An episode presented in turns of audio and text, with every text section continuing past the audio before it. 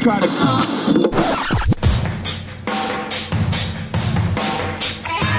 Fora da caixa. Fala galera, sejam bem-vindos, episódio número 19 agora do Fora da Caixa, o podcast com foco em ideias de investimentos fora do comum na Bolsa de Valores.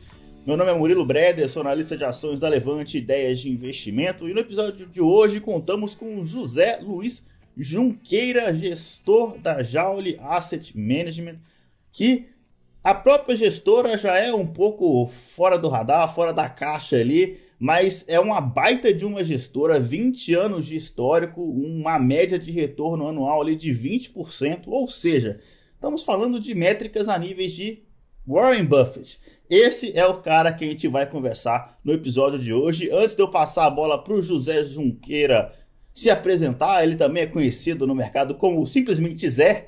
Né? Então, assim, antes de eu passar a bola para ele, deixa eu falar com o Eduardo Guimarães, que estava com tanta saudade de trabalhar, que voltou para o escritório só para gravar esse podcast. A Levante voltando aos poucos aqui ao escritório, né? Claro, esse período de quarentena exige um cuidado redobrado, né? Eu ainda estou transicionando, estou em Belo Horizonte, não estou mais no interior de Minas Gerais e na, nessa, na próxima semana estarei também no escritório junto com o Eduardo Guimarães. Enfim, o Eduardo tá no escritório, só o cabelo que não tá cortado ainda, né, Edu? Fala, Murilo. Fala, Zé. Bom, prazer receber o Zé aqui. Sempre bom gravar o podcast aí, Fora da Caixa. De volta ao escritório, a gente tem um pouco mais de infraestrutura e fica perto aí dos analistas. Então é isso, né? Vamos para mais um aí, uma, uma gestora que a gente espera agora fique mais conhecida depois do, do nosso podcast. E vamos ver os calls aí, a lógica. E mais eu deixar o Zé Luiz aí, o Zé se apresentar e apresentar a casa Bem-vindo, Zé. A bola está contigo. Muito obrigado pelo convite. Obrigado, Murilo.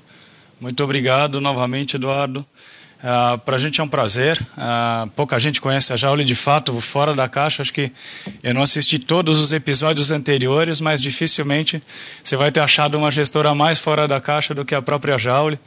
É uma gestora a, a, que já tem 14 anos de vida própria, quer dizer, já como empresa está aberta há 14 anos.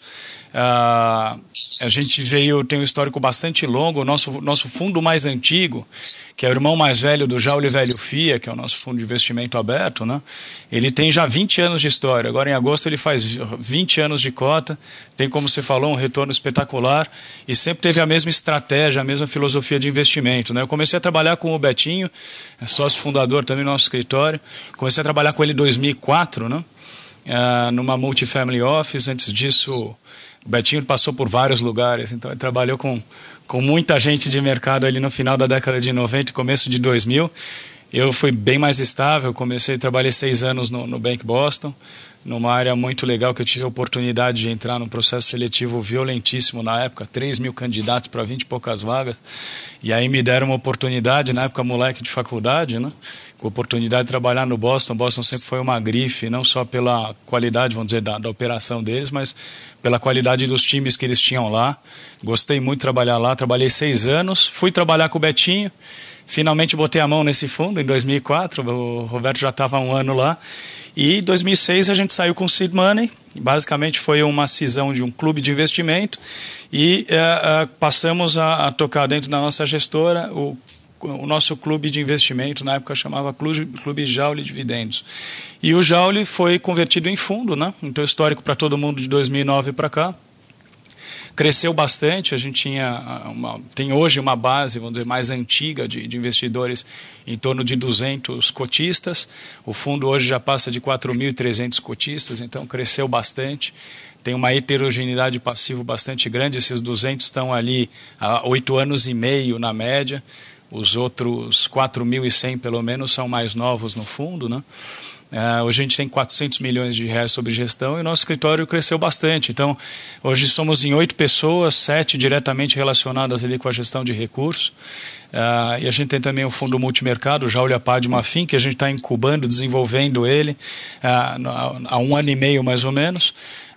todas as relações né, do, lado do escritório são muito antigas, né? não só a minha com o Roberto, o João Renato, que trabalha com a gente, por exemplo, uh, eu conheço desde 2004. Uh, o Flávio, que é o gestor do nosso multimercado, conhece o Roberto desde 98. Eu pessoalmente conheço ele desde 2004.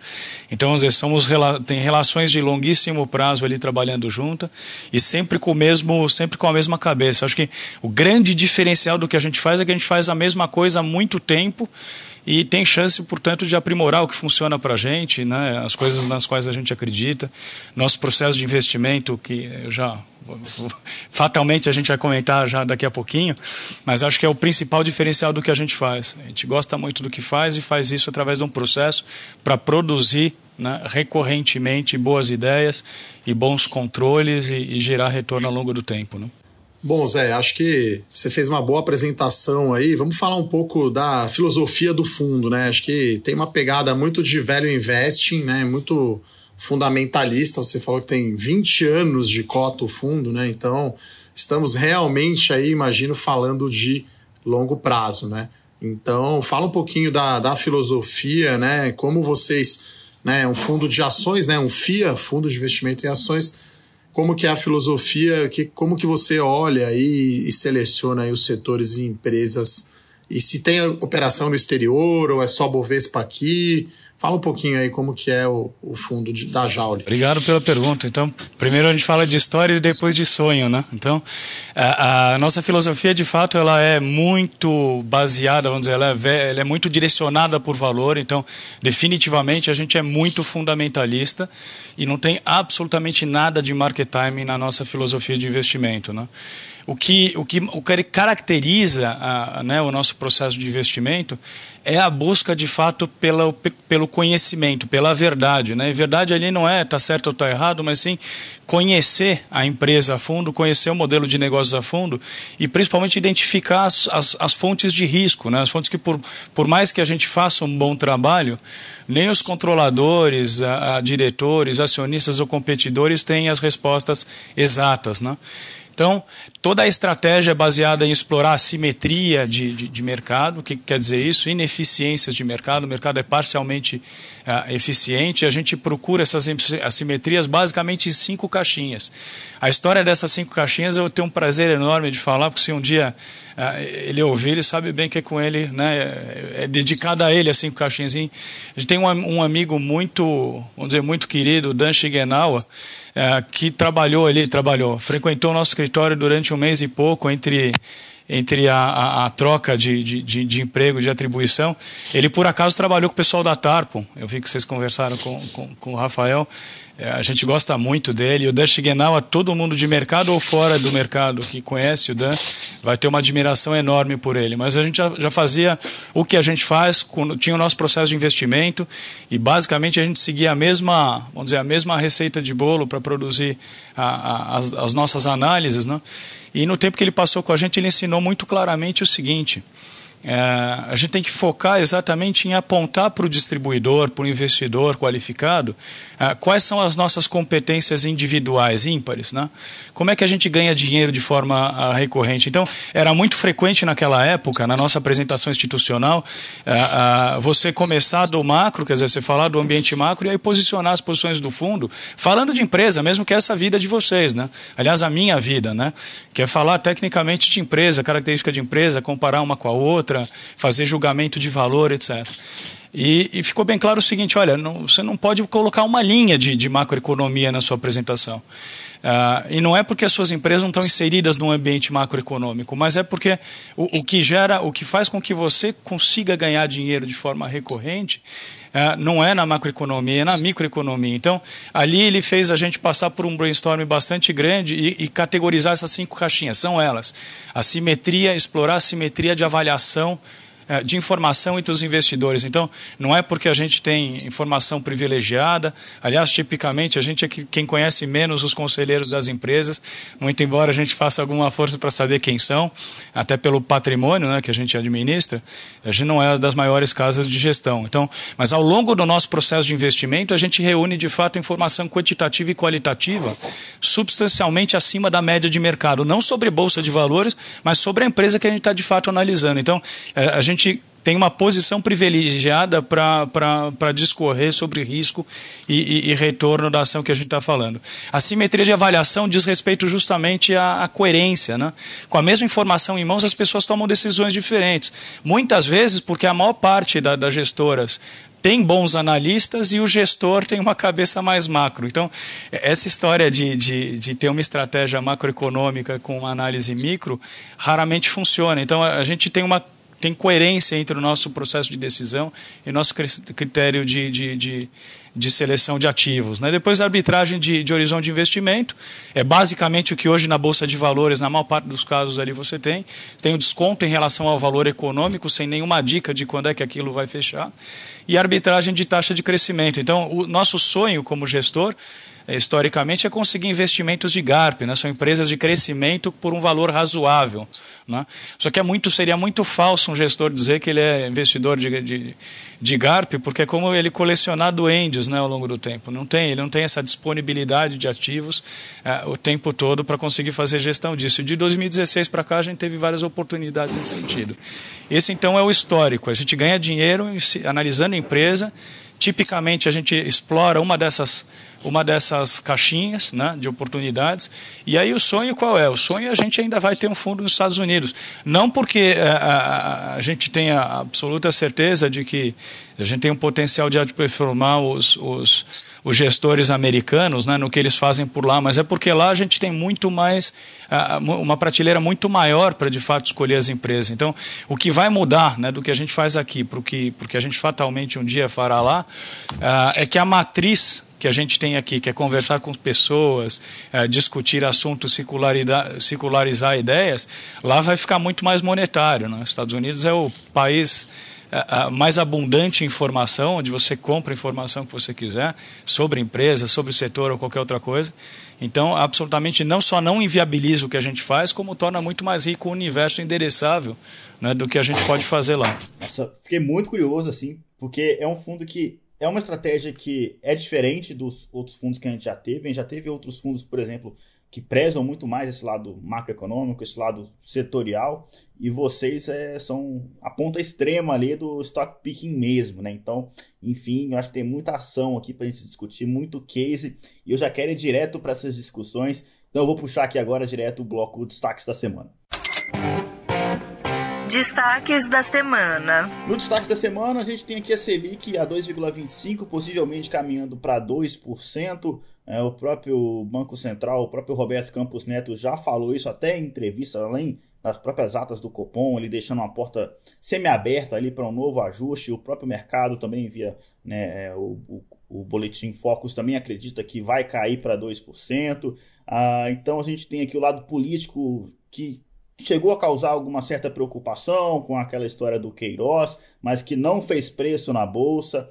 Recentemente também tivemos Bolsonaro com Covid-19, que também não derrubou a bolsa, e o fato é que o Ibovespa caminha ali para os 100 mil pontos. Né? Você que veio do futuro, que a gente grava esse episódio, obviamente, antes dele ir ao ar, né? até então não fechou ainda acima dos 100 mil pontos. Você que está escutando esse episódio vai saber se a bolsa realmente já conseguiu fechar acima dos 100 mil, mas caminha muito forte para isso. Outro indicador que a gente gosta bastante aqui para ver né, a volatilidade, para ver a, a, a, sustentação da bolsa é o índice VIX. Né? Ele mede a volatilidade implícita das opções americanas e, na verdade, ele é tido como índice do medo. Então, resumidamente, se esse índice VIX explode, a gente está falando de muita volatilidade. Quando ele cai, a gente está falando de volatilidade diminuindo. E ele deu uma porrada assim no mês de março, né, durante a pânico lá do, do coronavírus, chegou a ultrapassar inclusive os níveis é, de 2008, né? Então realmente foi um pânico muito exagerado. A gente, enfim, quem está no mercado há algum tempo lembra, sabe exatamente como é que era, né? É, essa situação que agora que a gente passou de seis ciclos breakers seguidos, mas desde então ele vem caindo, né? Ele ainda está um pouco acima da volatilidade pré-Covid, mas segue caindo, né? Então assim, a gente caminha para um mercado que uma bolsa muito forte, parte dessa alta é sim, claro, pela liquidez, né? A gente nunca teve tanto dinheiro impresso circulando na economia, mas parte disso também é pelos juros mais baixos, o mercado colocando a cabeça no lugar, vendo que talvez o impacto na economia, claro, vai ser ruim, mas não vai ser nenhum fim do mundo, né?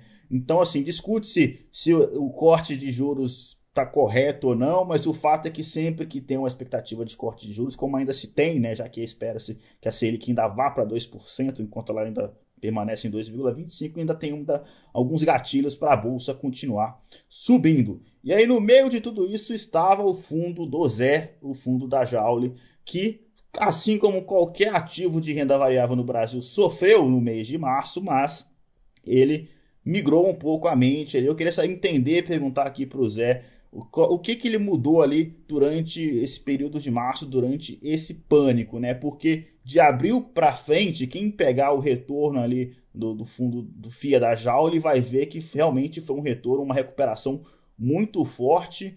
É, realmente vocês mudaram, algum, teve algumas mudanças táticas ali é, na composição do portfólio, porque pelo que eu entendi, vocês deixaram muito claro que vocês, quando vocês entram em um papel, vocês ficam né, durante muito tempo posicionados. É isso aí mesmo, mas enfim, durante o mês de março aí, tinha alguma coisa que realmente vocês mudaram na carteira? Papel uh, por volta de quatro anos e meio. Então, e não é porque de fato naquelas análises que a gente fez, o nosso exercício de futurologia foi tão bom que as coisas só aconteceram quatro anos e meio depois. É porque aquelas ineficiências de preço de fato duram bastante. Então, é muito raro uh, o que né, o mercado direcionar as nossas ações. Uh, quem conhece, vamos dizer, a gente bastante a fundo, já foi lá no escritório, sabe da nossa da nossa paixão e dedicação aos modelos, né? E não é porque o modelo ele é soberano para estabelecer uma, uma, uma né, um valor econômico ou, ou, cercar o risco associado ao negócio de uma empresa. É porque basicamente esse modelo ele exige uma estrutura formal, né? Então ao, ao ter que eh, ao ter que descrever a empresa de maneira formal, você você tem que repassar por tudo aquilo que você não controla. Então tipicamente a gente compra, espera e não tem muito problema com isso. Agora tem dois jeitos da gente ser obrigado a mexer nas nossas posições. Uma, quando o papel de fato ele, ele se valoriza suficientemente para a figura de risco e retorno deixar de ser atrativa em relação a outro ativo. O outro, quando de fato a situação econômico-financeira fica mais incerta à frente, né?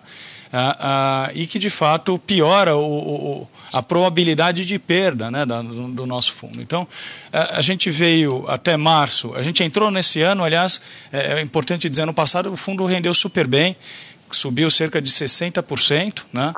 59 e tanto, tal, foi um ano super bom.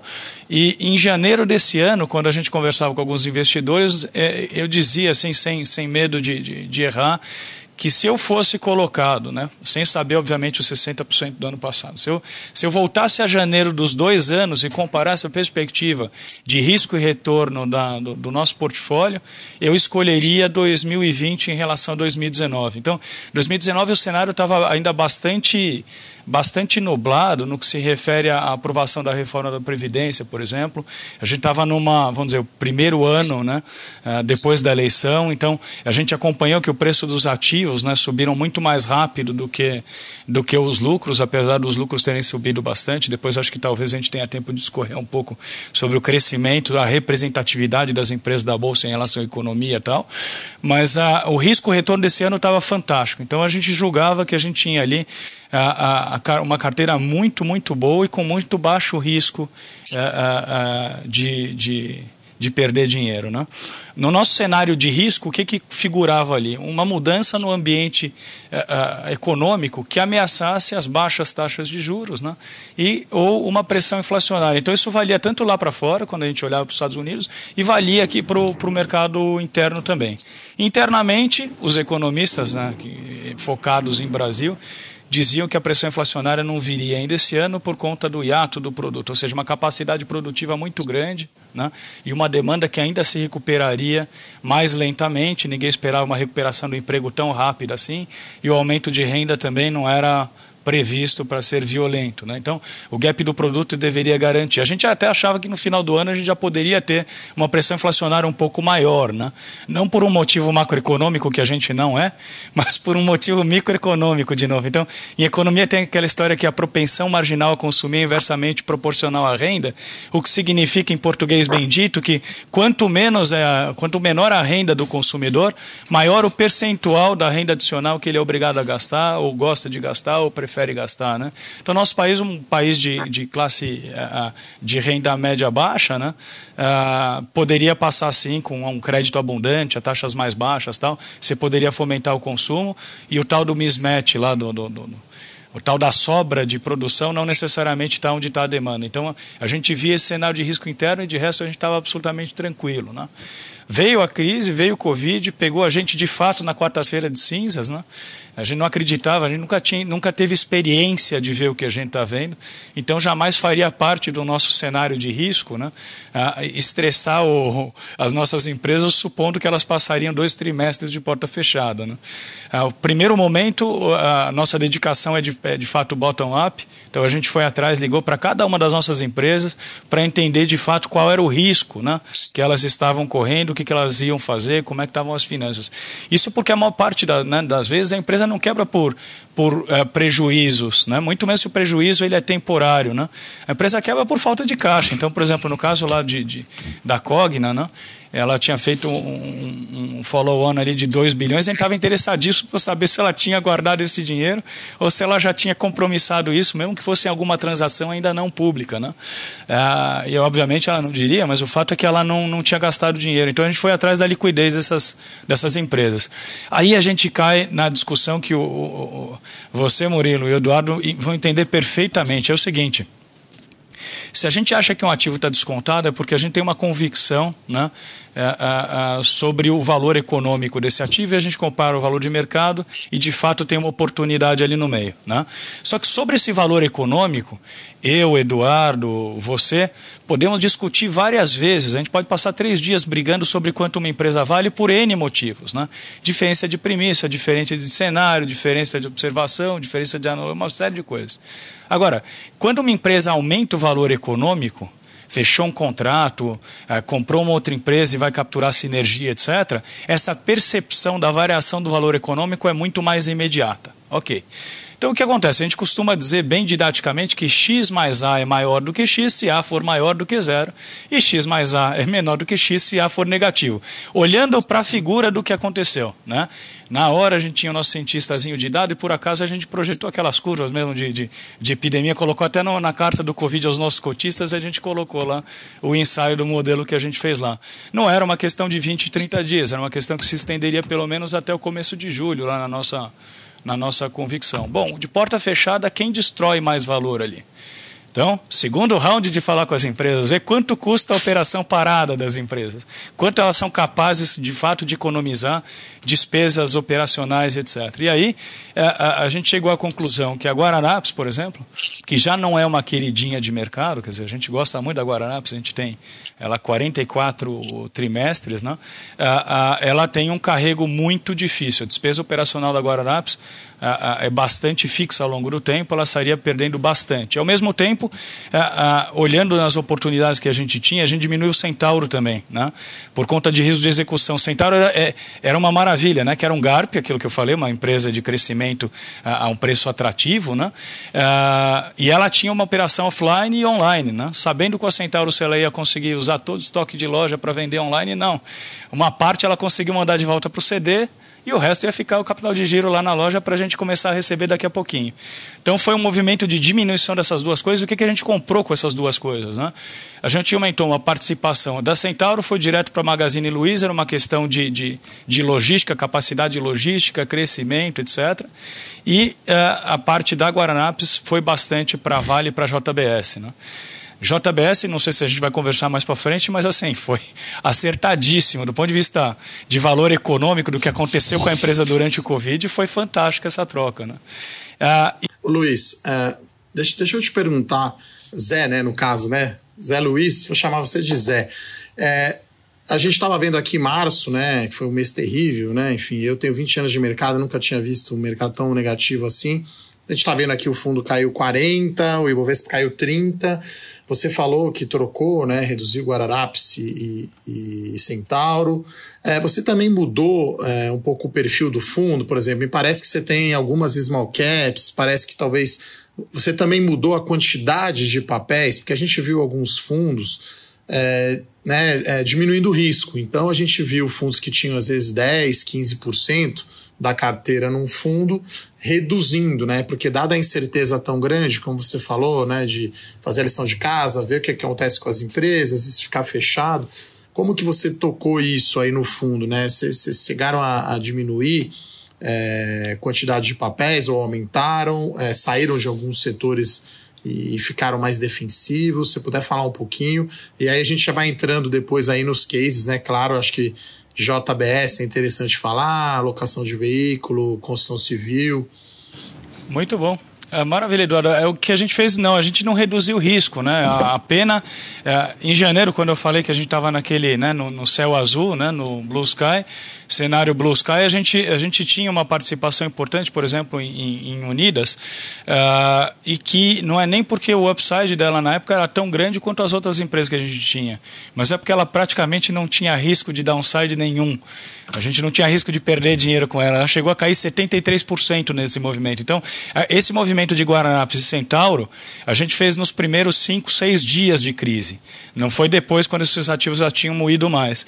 E, basicamente, o que a gente fez uh, no meio dessa queda foi, ao longo da queda, comprar ainda mais, uh, né, aumentar ainda mais a nossa posição em Unidas e depois em, em Trisul. Né? Aí a gente soltou uma outra carta, inclusive, dizendo o que a gente fez com a Guararapes, dizendo o seguinte, olha, eu não sou market timing, eu não estou vendendo a Guararapes porque o resultado desse trimestre do próximo vem horrível e possivelmente de 2020 consolidado será horrível.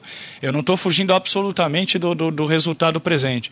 Eu estou fazendo isso porque eu tenho uma simetria de risco e retorno absurda na Locamérica, absurda na Trisul, e quando eu terminar essa, né, essa, esse movimento, eu terminarei até com a última Guararapes que eu vendi. Né?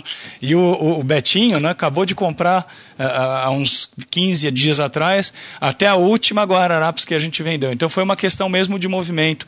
Uh, se a gente olhar o, movimento das incorporadoras e das locadoras, uh, elas caíram tanto, mais tanto, mais tanto, que de fato puxaram a cota do fundo bastante para baixo. Em janeiro, a nossa queda foi até maior do que, do que o, o Eduardo pontuou, que de fato a gente chegou a cair 10% a mais do que a Bolsa. Só que você tem que considerar que em janeiro a gente já tinha aberto 10% de, de, de, de, retorno superior à Bolsa. Então, eu, a gente estava 10% acima da Bolsa. Então, foi bastante forte o movimento de queda. E esse movimento de retomada, de novo, não tem absolutamente nada a ver com trading, tanto que a gente não vendeu uma, uma Unidas que a gente comprou até agora e não vendeu uma incorporadora, uma ação de incorporadora que a gente comprou no meio dessa crise. Então, a retomada foi, foi mais por esse lado. E, de fato, essa história de se eu aumentei o risco ou reduzi o risco, a, a, risco em termos de, de tamanho de empresa, número de empresa, não. Mas eu aumentei minha exposição na JBS, então se essa crise tivesse né, uma duração mais longa do que a gente imagina, eu capturava um carrego muito positivo segurando a JBS e aumentei minha posição em quem não ia me dar surpresa de execução. Então, no meio de, enquanto a, a Unidas chegou a cair lá 73% no ano, a gente continuava com a expectativa de que o lucro líquido dela crescesse da ordem de, de 10, 11% esse ano. Então, no meio daquele, daquele furacão, né, era das empresas que tinha menor risco de execução da nossa carteira. Né? Então, nesse sentido, a, ah, gente, agora... a gente deixou a carteira mais segura.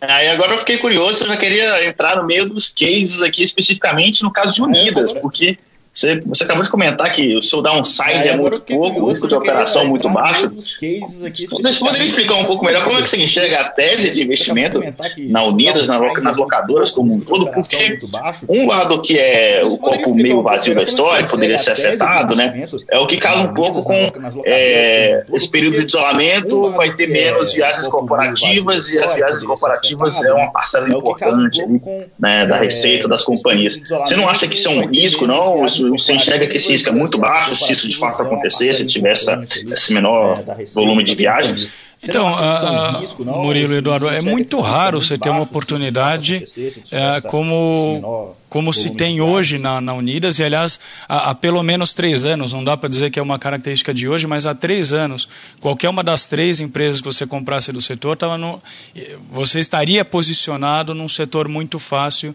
uh, de, de, de, de retornar o seu capital. Né? Então, basicamente as três empresas de capital aberto elas, ah, elas têm vantagens competitivas muito grandes em relação às empresas de capital fechado. Né? É, que esse negócio é um negócio basicamente que depende de escala desde a compra do veículo. Então, só para quem está nos ouvindo entender bem, contextualizar o que é o negócio da empresa, ela compra um carro de 40 mil reais pagando 28 aluga a 1.500, então ela aluga, ela paga 28, aluga 1.400 por mês, que dá quase 5% sobre o valor de compra, e depois de um ano e meio ela vende esse veículo por cerca de 30 mil reais. Então ela vende com lucro. Por que, que ela tem um desconto desse tamanho? Porque ela tem escala, elas são as maiores compradoras né, das montadoras, etc. Ah, e ela tem capacidade de, de, de comprar grandes volumes. Para conseguir comprar grandes volumes, a gente conhece como é que é. O nosso país que tinha né, as taxas de juros ali, a Selic, a 14%, fica muito caro caro se alocar dinheiro nesse negócio. Né? Então, basicamente, para conseguir a, a colocar dinheiro nessa operação, você tem que ter um custo de captação baixo. Né? Então você capta o dinheiro, empresta o dinheiro na forma da garantia do próprio bem né? e, e captura né, essa, essa diferença. Nessa captura aí entra de novo. Que, onde é que a escala entra? As despesas operacionais são altamente diluíveis com, com volume. Então, as três empresas surfaram uma onda de crescimento, de consolidação, e aí basicamente você pode dividir os, né, o mercado delas lá na locação de veículos e frotas. Né? Então, em locação de veículos, a consolidação é mais rápida, por isso que elas hoje já têm cerca de 80 85% do mercado, elas poderão ter mais 10% disso daí, ou seja, lá, em, em, um ou dois anos elas poderão ter 95% desse mercado. 5% fica ali, né, contratos com o governo, etc., mas é, é uma consolidação mais fácil. E aí tem a gestão de frotas. Né? Gestão de frotas no nosso país é gigantesco. A penetração de, de gestão de frotas perto da frota das empresas é muito pequena ainda. E a dificuldade de penetrar nesse mercado é basicamente por relacionamento comercial também. Então, não é só uma questão de preço, tem uma questão comercial. É, então, é mais lento para avançar nessas coisas. Essas empresas, então, elas já estavam numa posição privilegiada há três anos. A gente já ganhou bastante dinheiro né, com, a, com a Unidas, é, que se provou, quer dizer, a gente comprou era a Locamérica, né, continua sendo a Elican 3, a gente direto chama de Locamérica, é, sem, sem prejuízo nenhum a fabulosa velocidade com que eles transformaram o nome da empresa. Né?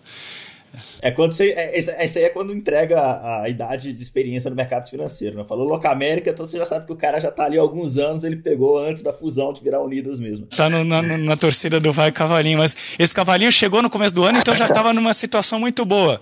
Aí veio a crise, ok, vem a crise. Vamos olhar de fato para para as oportunidades que a empresa tem e, e, e o que, que ela perdeu economicamente com isso, né?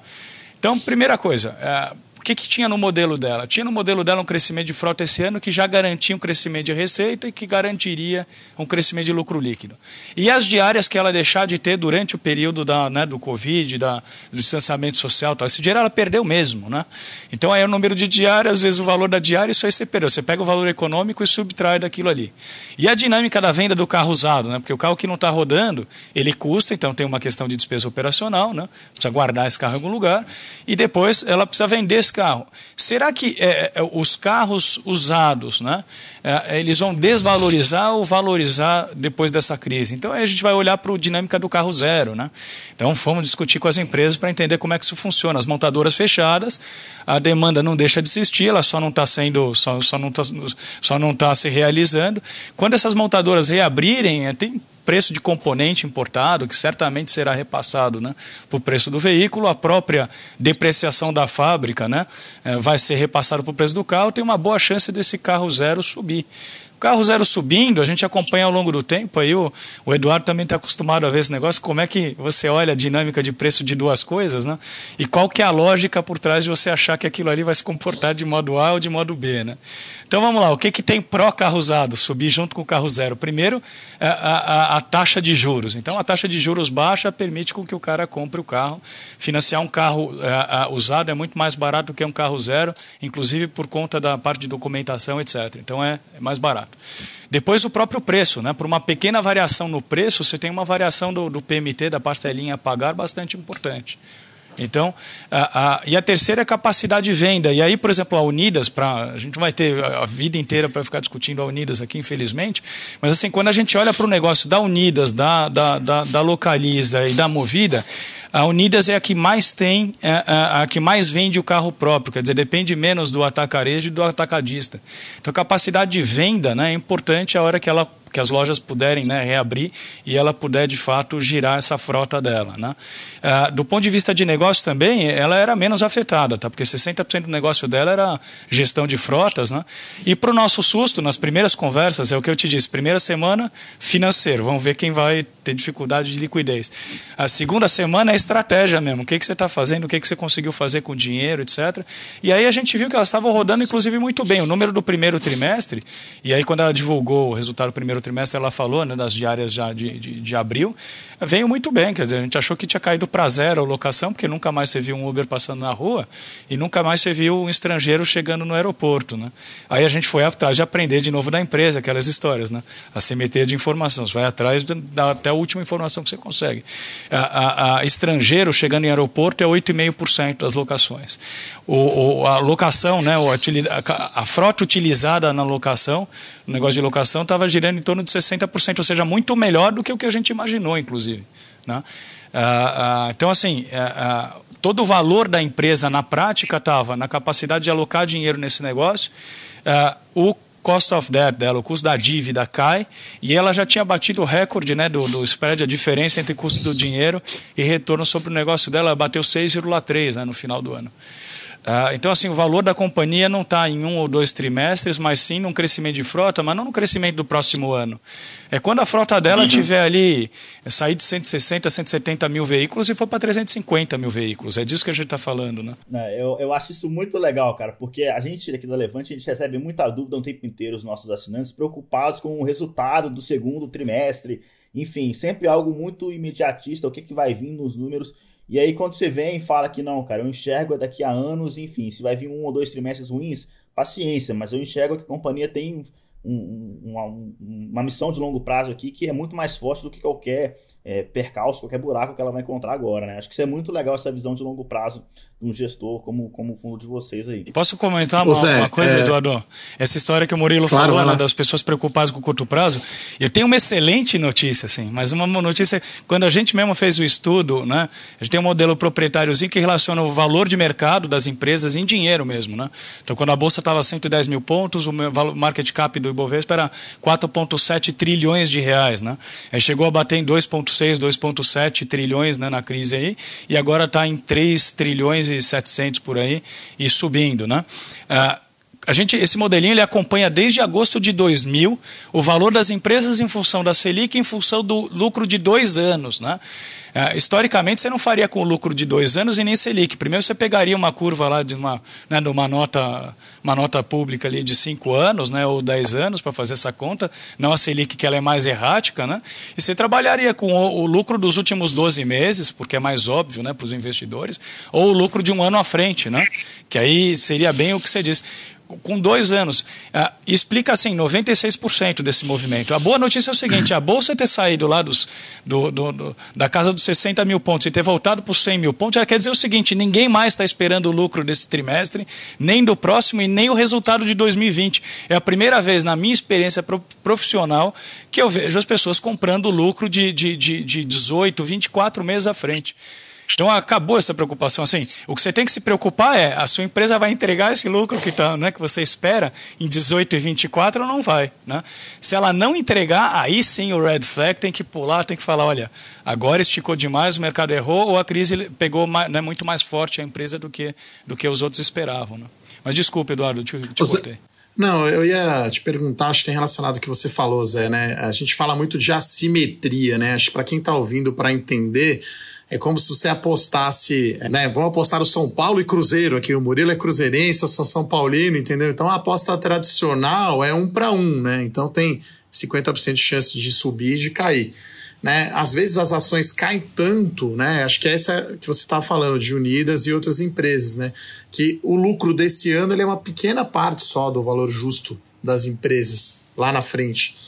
E aí acho que é isso, né? Se eu puder explicar para quem está ouvindo essa questão de assimetria, porque aí você vê um retorno bastante grande e a ação, a gente viu algumas ações caindo 50%, 60%, né? Não faz sentido. Talvez aí o lucro de 2020 de 10 anos represente 5% né, do valor da empresa. Então é como se apostasse aí um para um, vai São Paulo e Cruzeiro, só que aí se eu ganhar, eu compro muito mais barato Né? O Murilo, sei lá, coloca 50 reais ali na aposta e eu coloco 5. E aí, teoricamente, os dois têm a mesma chance. Então, acho que é isso que a gente tenta explicar aqui pro, pro nosso ouvinte, né?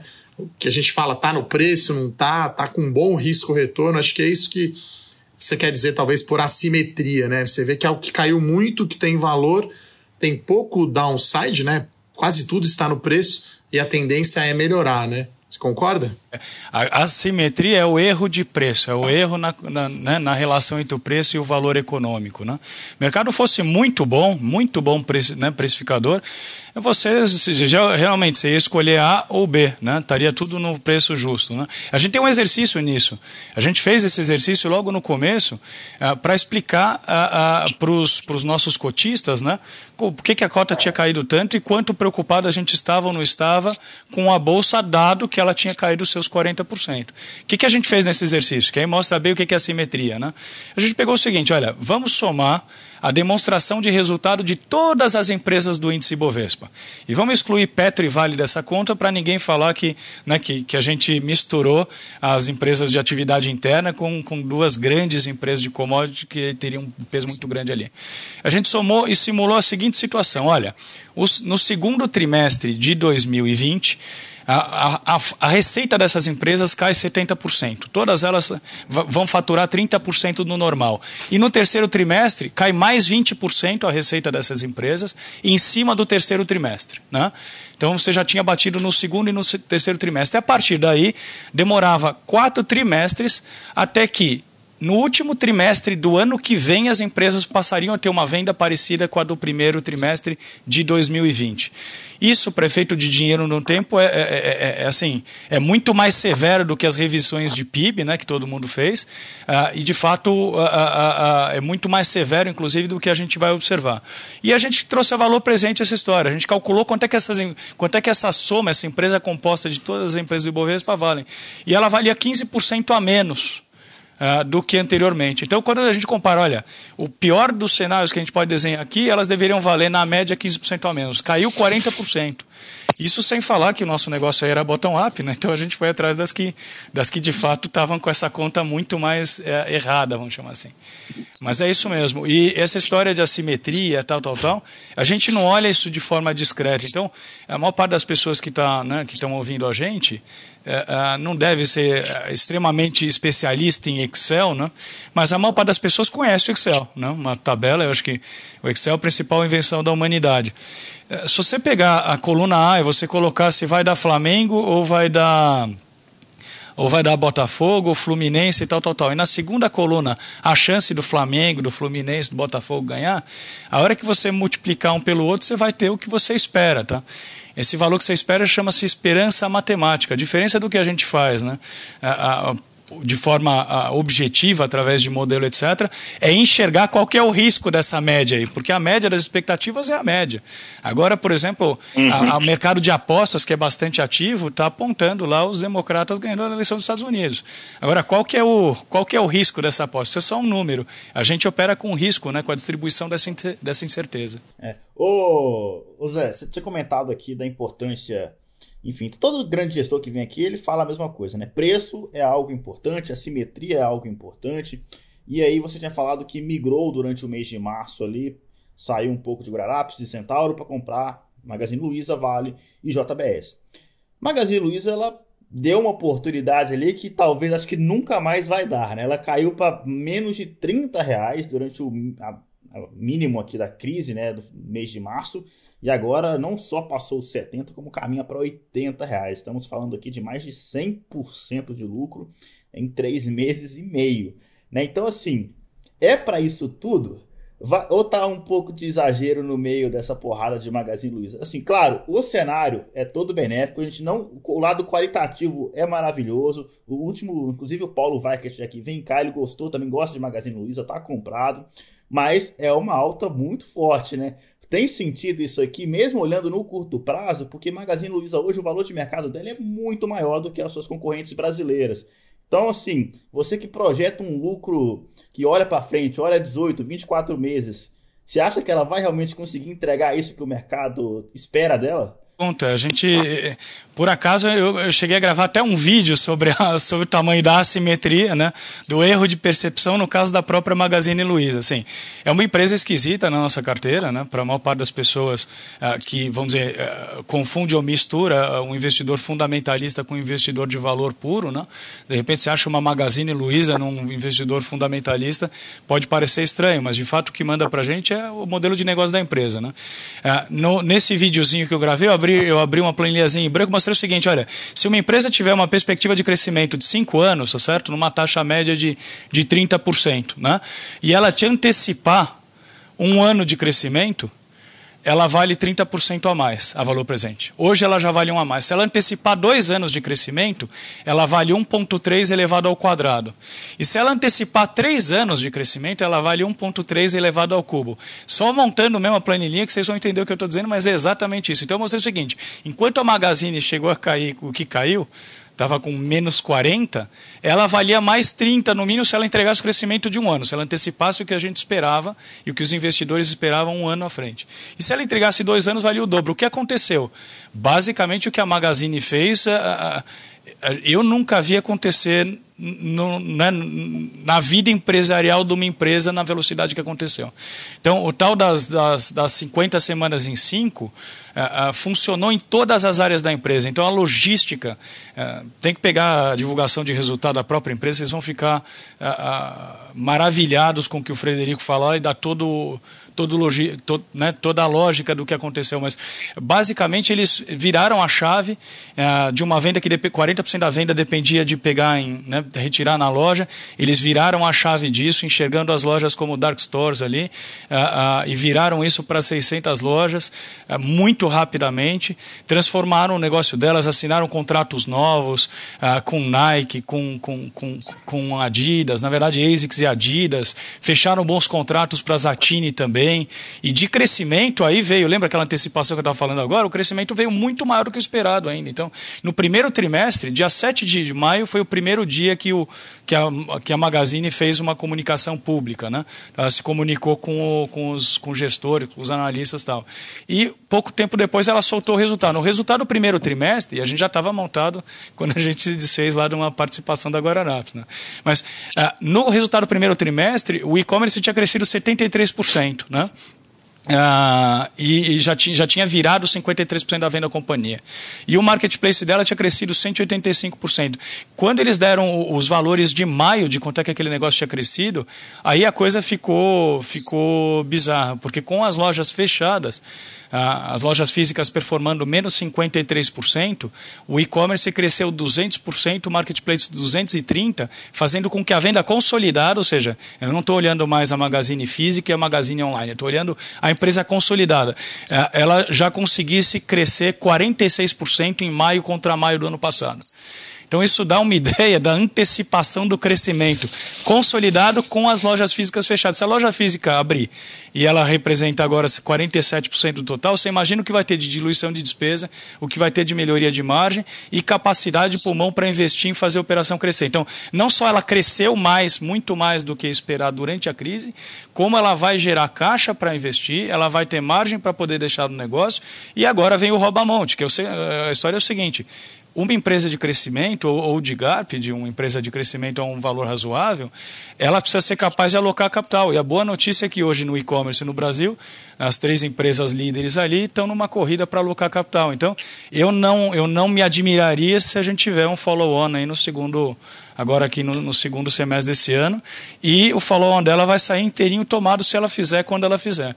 Porque botar dinheiro na mão para o principal, principal executor de, um, de, uma operação como a dela é fantástico. Qual que é a simetria né, que o Eduardo disse? Então, ela, ela valia no mínimo 30% a mais, ou 1,3 ao quadrado, e ela estava valendo menos 40% no ano. Então, assim, não existe essa possibilidade. De fato, é o que você disse. A Magazine Luiza cair para os níveis em, em preço em reais, vocês nunca mais vão pagar o preço que ela, que ela bateu, a não ser que ela, que ela tenha um split. Porque senão nunca mais você vai enxergar aquele preço lá. É, interessante esse ponto, Zé. É, eu acho que pós-pandemia aí, assim, vai, vai ficar marcado na história, né? Assim como a depois da Primeira Guerra Mundial, marcou efetivamente o fim do século XIX, a entrada no século XX, mesmo sendo ali 19, quase nos anos 20. Acho que agora em 2020, 20 anos depois do século 21 ter começado. Agora é outro game, assim, mudou completamente, até mesmo para banco, enfim, para todo mundo. Então, o varejo eletrônico acho que é que é um call, é, não óbvio, né, mas acho que é um call consensual, né? Acho que todo mundo nessa pandemia usou o digital, a gente está aqui gravando remotamente, enfim, acho que essa mudança veio para ficar. Vamos falar agora de um outro setor, né, que não era percebido como um bom setor, né? Tinha talvez até uma má reputação e essa empresa, né, o JBS não tem como esquecer do Joesley Day, né? Acho que é um trauma aí que a gente vai ficar para sempre aí no mercado. Então, fala um pouquinho, né, dessa visão, né? Porque eu acho que é pegou um timing excelente, né, para JBS, né? Pegou gripe suína africana na China, problema climático na Austrália, veio tudo a favor, né? Dólar alto, então acho que JBS realmente fala um pouquinho aí o que você olhou de assimetria quando é, você mudou aí a posição. Muito bom. A gente, a gente já, já, já tinha subido né, no, nesse barco, já estava nessa posição desde janeiro, né? Quando a gente de fato viu a, a possibilidade da, de, de, remuneração quase que passiva de execução da empresa, né, em função do, do, do, do, mercado do mercado de carne bovina nos Estados Unidos. Então, a gente já estava posicionado nela para capturar um rendimento sobre o, o, o, fluxo de caixa livre que a empresa ia entregar, com muito pouco risco de execução para o ano de 2020. E que tamanho que a gente estava numa operação desse tipo? Ora, entre as coisas que a gente olha, que fatalmente os nossos modelos e o nosso processo de análise e captura, uh, e para explorar aqueles erros né, de mercado, meter de informação, avaliação, etc., uh, a gente procura por coisas transformacionais né, que podem existir na companhia e que só a companhia tem. E às vezes isso soma um risco de execução, porque você pega, por exemplo, uma empresa em reestruturação como, né, como a Oi, por exemplo. Aí é uma coisa que é uma coisa absolutamente é, difícil, né? Você tem uma, uma série de etapas e o risco disso aí acontecer ou não acontecer é gigantesco. Às vezes a situação está muito mais fácil. Então, por exemplo, a desalavanca, o processo de desalavancagem que a Vale passou e que a Petrobras a, é, está passando é muito mais certo de que de que ele acontecerá. Então a JBS, por acaso, ela também estava num processo de desalavancagem, redução da dívida em relação ao caixa operacional dela, uh, já basicamente entregue. Então a gente já estava no papel. O que, que aconteceu na crise? Teve o Covid, primeira semana, financeiro de empresa, segunda estratégia e, e, e movimento né, operacional, o que, que a administração conseguiu fazer ou não. Uh, e nessa história, nessa segunda semana, a gente uh, conseguiu entender o que estava acontecendo com a JBS. E o que aconteceu com a JBS? Uh, ela, uh, se, se, a empresa, vamos dizer, o, se a empresa fosse aquela mesa daquele fliperamazinha do pinball, né? basicamente ela quicou na mesa inteira a favor dela. Né? Onde foi a história? Ela basicamente é uma empresa de carne bovina, né? de, de, de, de, de, de porco e de e de frango. Né? Negócio grande para ela é carne bovina. A maior parte da operação dela está nos Estados Unidos. Né? E lá nos Estados Unidos a, gente fala que a gente está num super ciclo de boi. O que, é o super ciclo de boi? Um ciclo onde a, a, a demanda ela é alta, né? a demanda é elástica a preço, inclusive, e a produção do boi está limitada pelo tamanho do rebanho disponível, do boi vivo. Né? E essa situação, ela, ela temporalmente, ela não é errática, quer dizer, você não tem uma produção de boi no mês seguinte, porque é um ciclo que dura ali de dois a três anos. Então, estava num super ciclo onde o preço do, do, do boi abatido já estava muito bom. Quando veio a crise do Covid, as plantas lá são gigantescas, teve paralisação de algumas plantas de abate. Lembrando que a JBS não é dona dos bois vivos lá no pasto. Hein? E lá, inclusive, não é pasto, lá é, é cultura intensiva. Então, o boi o boi vivo custa bastante caro para ser carregado ao longo do tempo. Então, essas plantas de alta capacidade produtiva fecharam, o boi ficou no pasto, o pasto custa muito para o produtor, né? e o preço do boi vivo caiu. Ao mesmo tempo, a demanda continuou forte, então o preço do boi processado subiu. Tinha menos gente processando o boi. Então, ela ganhou no insumo da, da, da, venda e ganhou no insumo da compra. Isso fez com que agora, nesse trimestre, por exemplo, ela vai apresentar o maior EBITDA da história um EBITDA de quase 30% ali. Então, em termos de, de, de, de, dinheiro, né, possivelmente esse EBITDA da companhia cresce da ordem de 57%. E o que aconteceu lá na, lá na China, por exemplo? A China também já veio. A gente já estava sentado nisso porque isso já tinha acontecido. A, a, teve a gripe suína, matou muito boi na China, matou quanto? 22 milhões de, de cabeças de porco lá. Pra vocês terem um, um, uma ideia, a exportação global o mundo inteirinho somado, exportação de carne suína é de 10 milhões de toneladas. Morreram 20 milhões de toneladas lá e a China produzia 55 milhões de toneladas. Ou seja, abriu um buraco, o preço do, do, do, do porco disparou, todo mundo seguiu para produzir frango rapidamente, né, uma carne mais branquinha. Eu, por exemplo, sou bastante carnívoro. Para mim, eu jamais acharia que a carne de frango substitui a, a, a, a carne do porco. Mas, de qualquer forma, houve uma superprodução de frango, por isso que a divisão dela da Pilgrims né, não está boa, quer dizer, o preço do frango caiu bastante, você teve uma superprodução de frango, mas o porco não tem como resolver rapidamente. Então, assim, de novo no porco ela está ganhando muito dinheiro. Né? Isso vai ficar bastante visível, um EBITDA crescendo ano contra ano, uh, o negócio de bife cresce da ordem de 32%, etc. E agora ela negocia num uh, retorno sobre geração de fluxo de caixa da ordem de 18%. Né? como a maior parte da receita é dolarizada, você imagina eu dizer um, um absurdo aqui. Imagina que ela negociasse a 18% em dólar, né? Então, é um negócio que assim, o preço dela vai se ajustar. Ela tem uma, uma listagem para fazer nos Estados Unidos, ela já é uma operação americana, né? Essa listagem vai ser um importante é, precificador da atividade bovina dela lá nos Estados Unidos, né? Isso deve ajudar também, mas não é, é de, de forma nenhuma foi o evento que a gente comprou quando, é, quando comprou a, a JBS, né? Então, dando uma fotografia, Brasil é 20% do negócio e 70% do, do que você produz aqui fica aqui, né? É, a, gente, a gente da Levante concorda com isso, né? A gente está falando aqui do setor de frigorífico já tem algum tempo. JBS não é o nosso único uh, queridinho unânime, a gente conhece e gosta de outros cases também, mas enfim, vai comentar alguma coisa aí Edu, sobre, sobre o setor? Não, eu ia fazer uma tecla SAP aqui para o pessoal que está escutando, né? É, um múltiplo muito usado é comparar a geração de caixa da empresa com o valor de mercado, né? Em inglês, isso quer dizer Free Cash Flow Yield. Então, é, em vez de olhar EV/EBITDA, o preço-lucro de frigorífico, você olha quanto que a empresa gera de caixa, ou seja, quanto que ela reduz o seu endividamento líquido, divide pelo valor de mercado. Esse era o yield aí, ou esse era o retorno de caixa aí que o Zé estava mencionando aí, só um parêntese educacional aí, devolvo para você, Murilo. Não, muito bom. A gente já divagou, conversou durante aprofundadamente sobre alguns temas aqui. Eu quero agora mudar a dinâmica desse podcast. Eu quero puxar o bloco mata-mata, que em vez de a gente explicar um pouco melhor os setores, eu quero que o Zé manda na lata direto qual que é a escolha dele quando eu confronto duas empresas do mesmo setor. Aqui não tem escolha, é cilada, esse é o bloco mata-mata.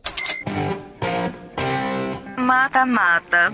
Então, Zé, a gente. É uma brincadeira aqui, né, que a gente faz. É aquele velho disclaimer que a gente faz todo episódio. Isso aqui não é uma recomendação. A gente quer pegar o que está na ponta da língua do nosso gestor. Uma recomendação é algo muito mais complexo. Você viu ele falando aqui nos, nos, nos minutos anteriores aqui sobre os setores. É algo que demora muito tempo, né, para você estudar. Ele demora muito tempo para montar uma posição. Então, assim, exigir uma posição no meio do mata-mata aqui é sacanagem com o gestor, mas essa é a ideia. É para isso que esse bloco existe, é porque a gente gosta dele. enfim, tá feito o disclaimer. Vamos lá, que a gente quer, eu quero falar sobre algumas empresas específicas aqui. Antes de chegar nas empresas, você gosta do, de small caps? Você acha que é uma boa? O small caps versus Ibovespa, né? Eu tô falando aqui small 11 versus, né, é, enfim, ETF do, da, de Ibovespa. Você acha que qual dos dois tem mais potencial hoje? Small caps, né? Uh, small caps é onde tem aquelas maiores assimetrias, aqueles maiores erros, até porque tem menos gente colocando dinheiro e menos gente uh, uh, de olho, né? Então, onde tem as maiores assimetrias, na maior parte dos casos, as assimetrias também estão ligadas à possibilidade de crescimento. As empresas muito grandes né, têm desafios, às vezes, maiores para conseguir entregar crescimento. Boa. E aí, assim, você falou muito de Unidas. Eu não vou jogar Unidas no mata-mata, não, porque vai ser fácil demais. Eu quero falar do setor de locação de veículos, mas eu quero confrontar é, localiza com Movida, qual dos dois você escolhe? A Movida definitivamente, é uma questão de valuation. O modelo de negócio delas é basicamente igualzinho. Quando a gente vai fazer aquela diferença, quer dizer, então a empresa é uma maquininha que ela entra dinheiro, entra riqueza, insumo, ela processa e sai a, sai a produção. Né? Essa caixinha das duas, quando a gente compara as vantagens competitivas da Localiza, são muito pequenas financeiramente hoje para a escala que a Movida já tem. E aí então você vai olhar para preço, quer dizer, quando você vai comparar de fato qual a sua oportunidade de, de, de, de desconto em relação ao valor econômico, a Movida definitivamente está muito mais barata do que a Localiza. Um para dois, praticamente. Bom demais. JBS versus Marfrig. Marfrig aparece na foto depois que você falou tão bem de JBS? Ou não? É realmente uma goleada para JBS ali? Nesse ano, quer dizer, se, se você gravasse a minha voz e botasse pro, para eu ouvir há um ano e meio atrás, eu viria falar, não sou eu. Né?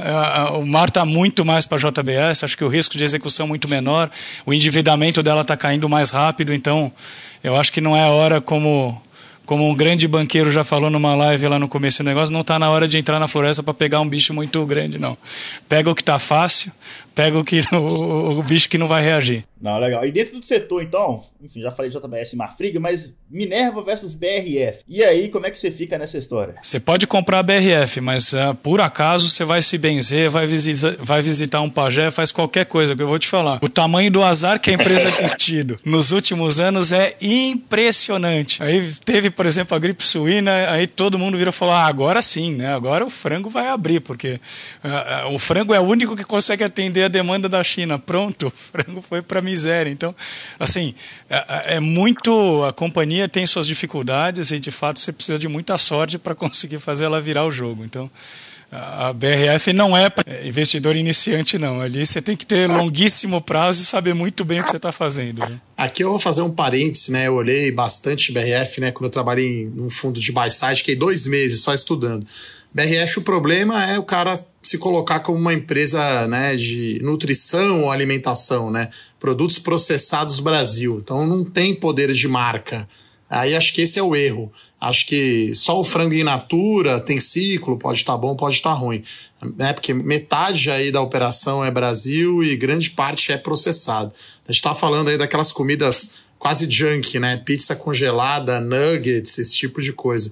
Então ela se coloca aí como uma companhia global, querendo ser comparada com Nestlé, quando na verdade é mais uma commodity. Então acho que é aí que eu acho que é um dos erros, talvez eu diria, de JBS. Devolvo aí para o Murilo para ele continuar o mata-mata. Fecha o parênteses. É isso aí. Então agora você tinha falado bem aqui, assim, bem mal, né? Não, não Vamos lá, você não chegou a falar mal de Guararapes, mas falou que o cenário, o risco, o retorno mudou, né? E que você tinha mudado de posição, desfeito uma parte da posição para aproveitar umas outras oportunidades que apareceram durante a pandemia.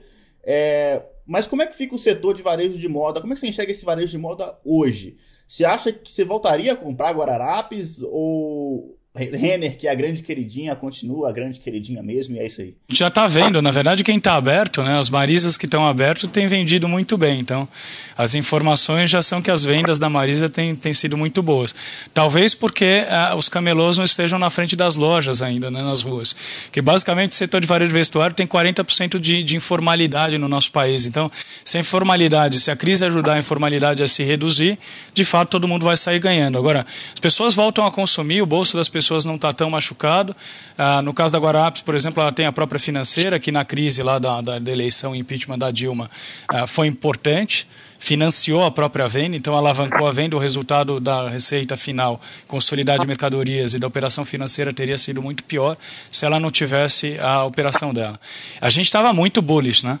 Agora, a Apps era o nosso cavalinho predileto para o ano de 2020, definitivamente tinha muito pouco risco de execução e é uma tristeza enorme ter participado do release de resultado, né? entrega do divulgação de resultado do primeiro trimestre, onde a gente tinha no nosso modelo, Murilo, a, a, o nosso modelo explica a empresa assim, fantasticamente. Talvez seja um dos maiores uh, coeficientes de explicação do, né, de uma empresa no, PowerPoint de alguém, seja o nosso modelo de Guararapes. Uh, uh, a gente já tinha o carrego de um quarto trimestre que era muito bom, ela teria um quarto trimestre bom e um primeiro trimestre bom, e de fato isso aconteceu, mesmo pegando já alguns dias de Covid. Então, não só eu voltaria para Guaranapes, como eu voltei de fato para Guaranapes, e eu espero que as vendas da Guaranapes de fato reajam tão logo as lojas retornem à normalidade. O que não vai retornar à normalidade, e aquela história que eu espero estar certo quando eu te disse que os investidores estão comprando o lucro à frente, né, é que de fato ela tem aí uma despesa operacional da ordem de 2,8 bilhões de reais por ano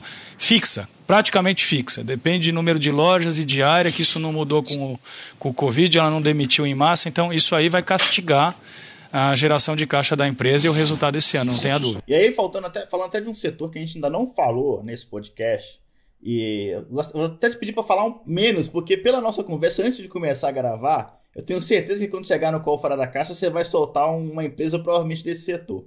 Construção civil.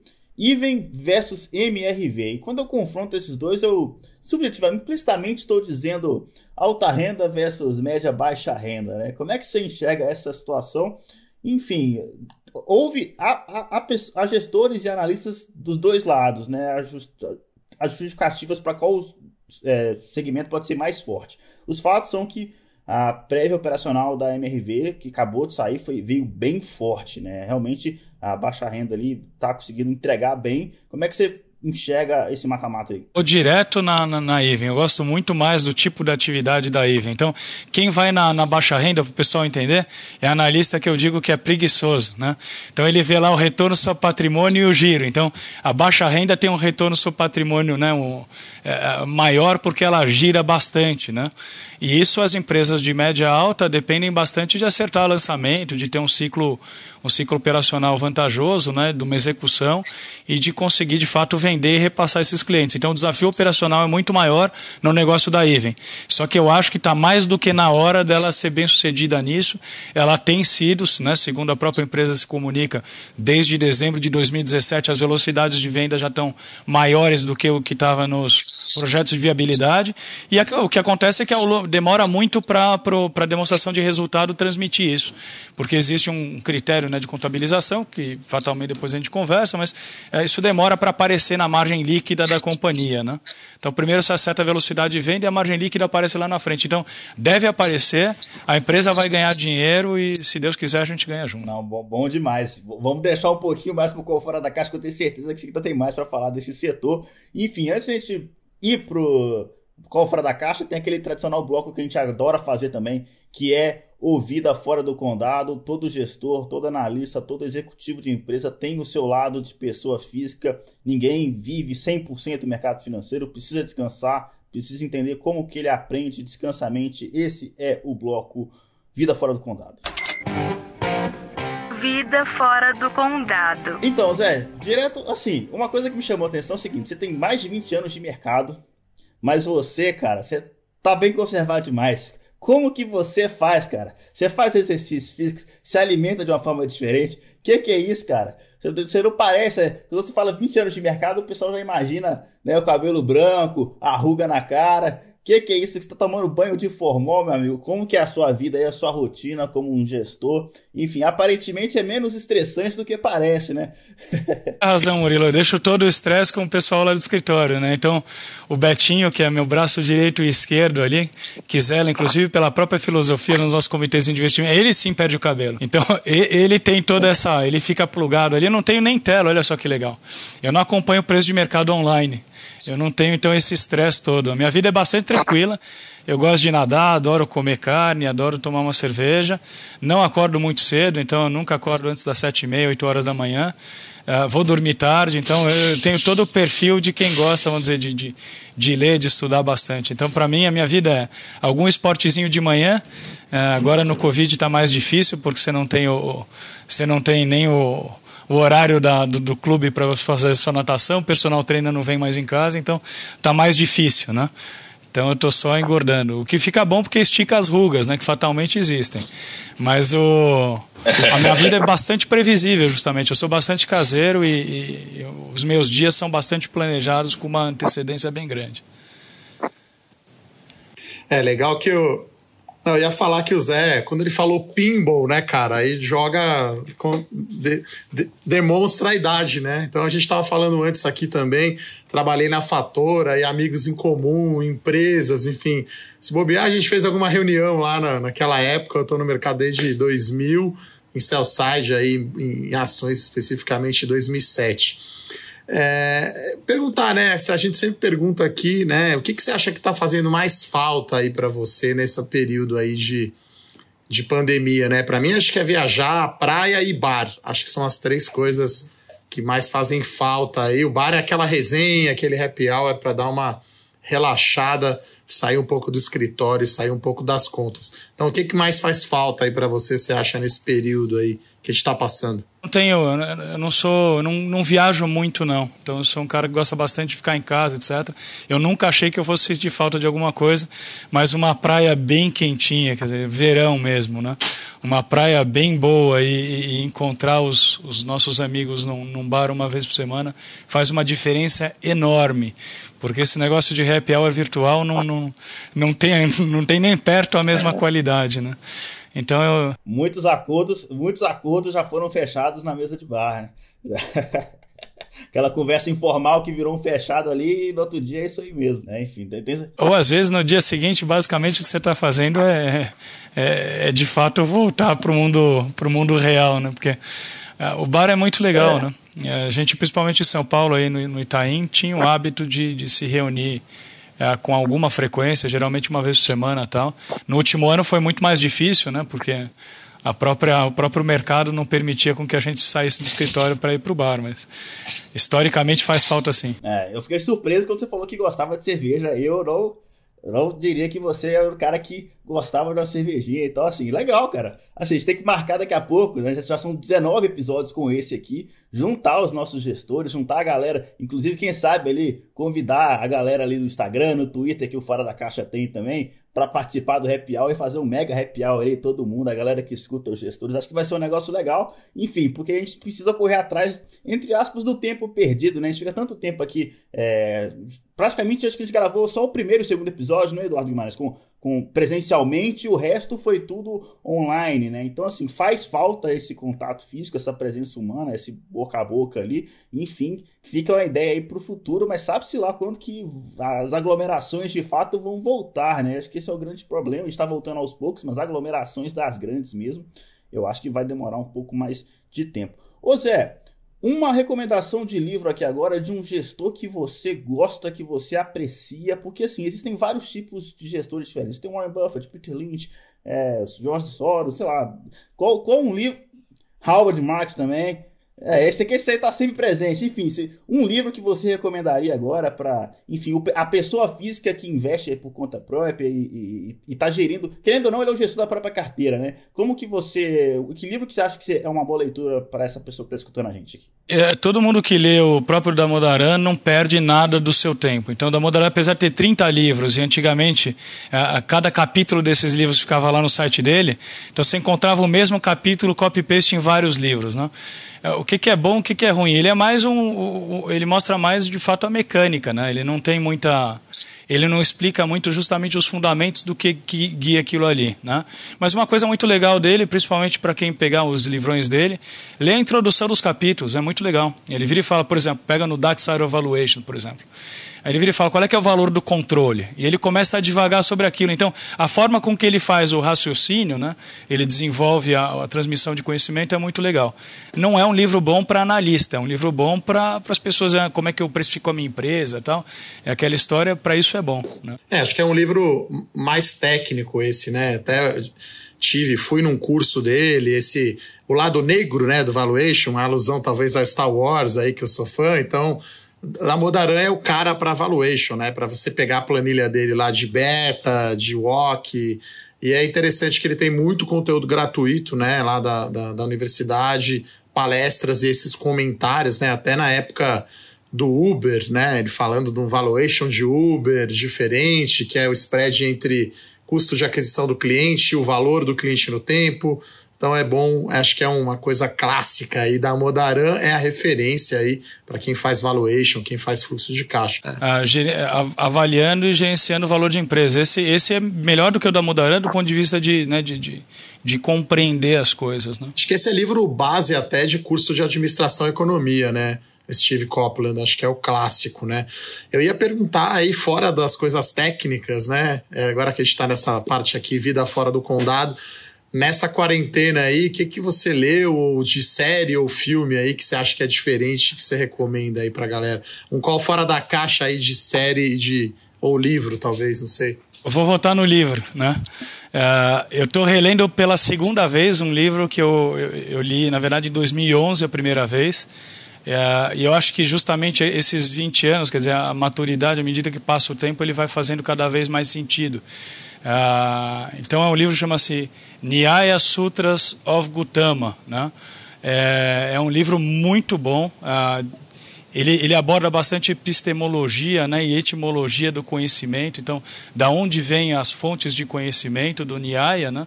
Basicamente, então, a, a, o texto foi escrito em sânscrito né, que é basicamente a língua indiana é, e, e, data é, é, milenar, data de 3 mil anos atrás. ele foi escrito basicamente são você tem é, a cada livro tem dois capítulos, né, e tudo isso está numa edição só. Difícil de comprar, vocês vão ter que pesquisar na Amazon, mas é fantástico. Eu consegui uma, uma, uma edição impressa super bem feita, porque a original está praticamente datilografada e escaneada em cima de uma datilografada. Mas basicamente ela aborda a origem do conhecimento. Para quem gosta né, de de aprender as coisas, de estruturar processos pelos quais a, a, você consiga de fato entender a realidade e o conhecimento verdadeiro, né? É fantástico esse negócio. Legal que a gente coloca depois, né? Agora temos o nosso Twitter do Fora da Caixa, né? Então você está ouvindo aí ou no Spotify, ou no Deezer ou qualquer aplicativo, né? Então temos aí nosso Twitter do Fora da Caixa vamos colocar essas indicações aí de livros aí que o Zé passou pra gente, né, Murilo? É isso aí. E mais um livro fora da caixa de novo, né? Fico surpreso aqui, achando que sempre vai vir mais do mesmo e de repente vem um cara aqui e solta outro livro, mais um livro fora da caixa. Tá Fala fora da caixa na terceira derivada, isso aí eu acho. É. Qual que é o nome mesmo, Zé? Nyaya Sutras of Gautama, né? Então, uh, Nyaya tá. É. E basicamente ele justamente investiga a, a, a, as origens do conhecimento, né? então o processo. E aí os sutras, aí são 512 ou 516 sutras, aí você vai ter trabalho. Mas as quatro fontes são muito fáceis: é percepção, inferência, analogia e experiência. Né? Ou testemunho. Então, basicamente, tudo que vem dessas fontes, né, por uma fonte fidedigna, ele, ele de fato é um conhecimento real. Então, a gente até brinca lá no escritório há anos, né, que quando alguém vai, vai, vai contar alguma né, vai dar alguma, alguma argumentação mais vazia, já começa dizendo doxa, né? Aí a gente já sabe opinião vazia. Aí quando você fala que é, que é, né, é, é uma é episteme, então aí você sabe que o cara vai fundamentar, ele vai defender a posição dele, então a gente não vai brigar quando alguém fala besteira no escritório porque ele está dando uma opinião, né? E tudo isso vem desse NIAI, né? vem também desde o, vamos dizer, tem, tem a parte do, do, do, do Uh, tem toda a parte da, do processo de obter esse conhecimento. Então, o nosso fundo, um dia eu conto essa história para você, mas o nosso fundo multimercado nasceu do processo do, do, das origens de conhecimento do Nyaya Sutra. Você imagina o seguinte: a gente é extremamente bottom-up, dá para ver que o nosso negócio é empresa. Né? Não tem macroeconomia não tem trading. Como é que eu posso ter um sócio gestor de um fundo multimercado que não é nem posicionado por macroeconomia? É um fundo que aproveita movimento mesmo. Então, ou ele, né, você imagina o trabalho de convencimento que eu tenho que ter estruturado para confiar numa estratégia dessa. E realmente, o caso dele é verdade, é um negócio fantástico. É isso aí. Agora você rolou a bola, Zé, porque você falou um livro tão fora da caixa que agora não tem jeito. É hora de voltar a falar de ações. Para encerrar esse episódio, esse é o bloco Call Fora da Caixa. Call Fora da Caixa. Então, como a gente estava comentando aqui antes, né, você gosta do setor de construção civil, você tem algumas posições, já encarou ali o mata-mata Iven versus MRV, falou brevemente sobre o setor, mas tem alguma outra companhia ali que você também gosta e acha que talvez o mercado não está olhando tão bem assim? Tá meio fora do radar, fora da caixa? Sem dúvida que sim. Eu sou fã número um, acho que, da Trisul, né? A Trisul... a Trisul é uma empresa fantástica. O Eduardo deve conhecer ela há muito tempo, mas a gente é acionista de Trisul acho que desde 2011.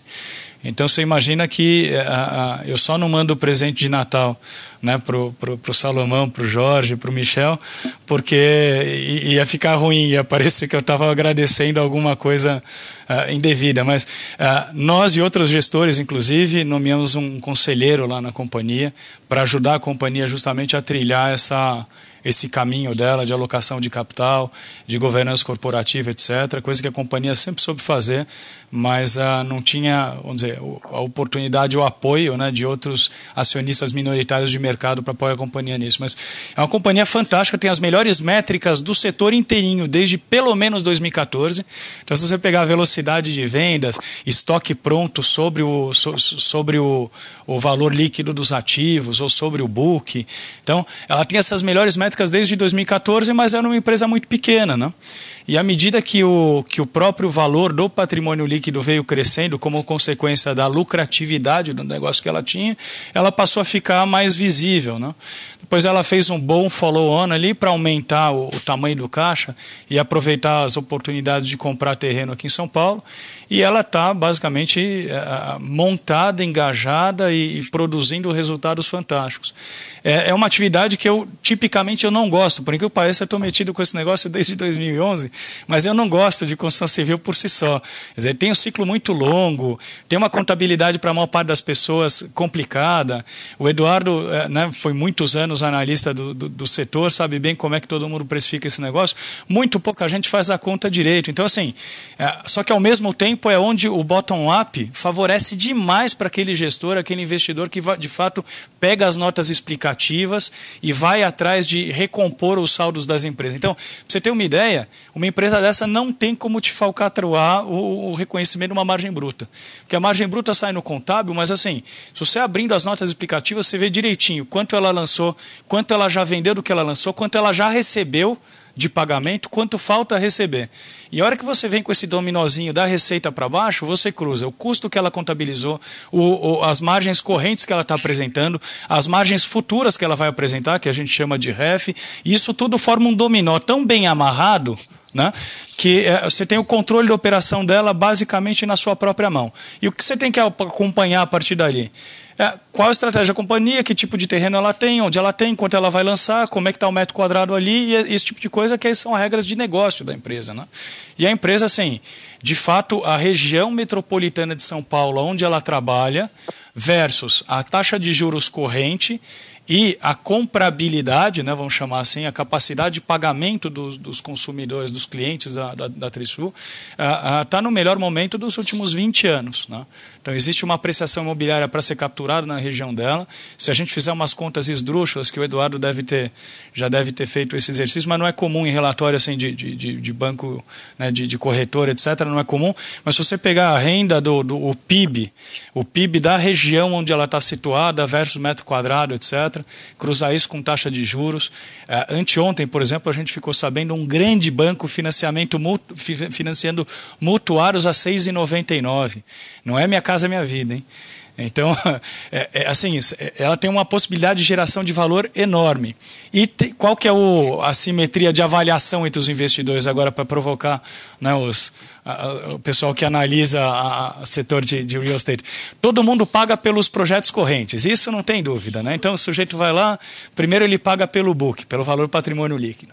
Aí ele fala, mas não é justo pagar patrimônio líquido, porque à medida que ela reconhece o que já aconteceu economicamente, se a gente tivesse nas 6 mil na lei antes do, do, do IFRS, para não falar na, é, é, é, ela, ela já, esse, isso aí já ocorreu, o book dela cresce ao longo do tempo porque o valor dos ativos é maior do que o book. Ok. Só que o valor econômico é maior do que o valor dos ativos. Então, ao passar do tempo, o próprio valor uh, líquido dos ativos cresce. Tá bom, então o sujeito bota, bota preço nos projetos existentes, todos eles. Mas não bota preço no valor da perpetuidade. O que é o valor da perpetuidade, filho? Você vai comprar o fluxo dos próximos quatro anos e no final de quatro anos a empresa vale zero, não é? Agora amanhã você atualiza a sua conta e você continua dizendo que ela só vale quatro anos e depois de, né, de um dia zero. Então você olha para o relógio, vira e fala: que dia que é hoje? Hoje é dia 9 de 7 de 2020. Então você vira e fala: deixa eu ver se eu entendi o seu modelo que ilustra economicamente a empresa. Legal. Ela vale o fluxo que ela vai me gerar até 9 de 7 de 2025, por exemplo. E amanhã, no dia 10, eu vou te ligar de novo para saber quanto é que ela vale. Você vai fazer a conta até dia 10 de 7 de 2025. E cada dia desse eu vou te ligar, até depois de 30 dias eu vou virar e falar, sabe o que você está fazendo? O valor presente é uma perpetuidade, filho. Então, assim, não há dúvida que o valor dos ativos que já existem, ou dos fluxos que já existem, é importante nessa conta. Mas os projetos futuros, eles existirão. Foi assim que uma empresa que começou com ah, fazendo um lançamento de 10 milhões de reais, abriu capital e, e, e chegou a valer quase... Ter, aliás, valor econômico vale 4 bilhões de reais. É assim que é assim que isso existe. Se isso desse prejuízo ao longo do tempo, nosso país não ia ter tanta construtora né, prosperando ao longo de décadas. Então, como é que eu quero que as pessoas aprendam, né? Ou se convençam que precisam fazer essa conta? Faz do jeito que você quiser, só que daqui a cinco anos não tem sentido você descontar pelo book. Você vender a empresa por um múltiplo de book, de valor patrimonial. Você venda ela por um múltiplo de lucro.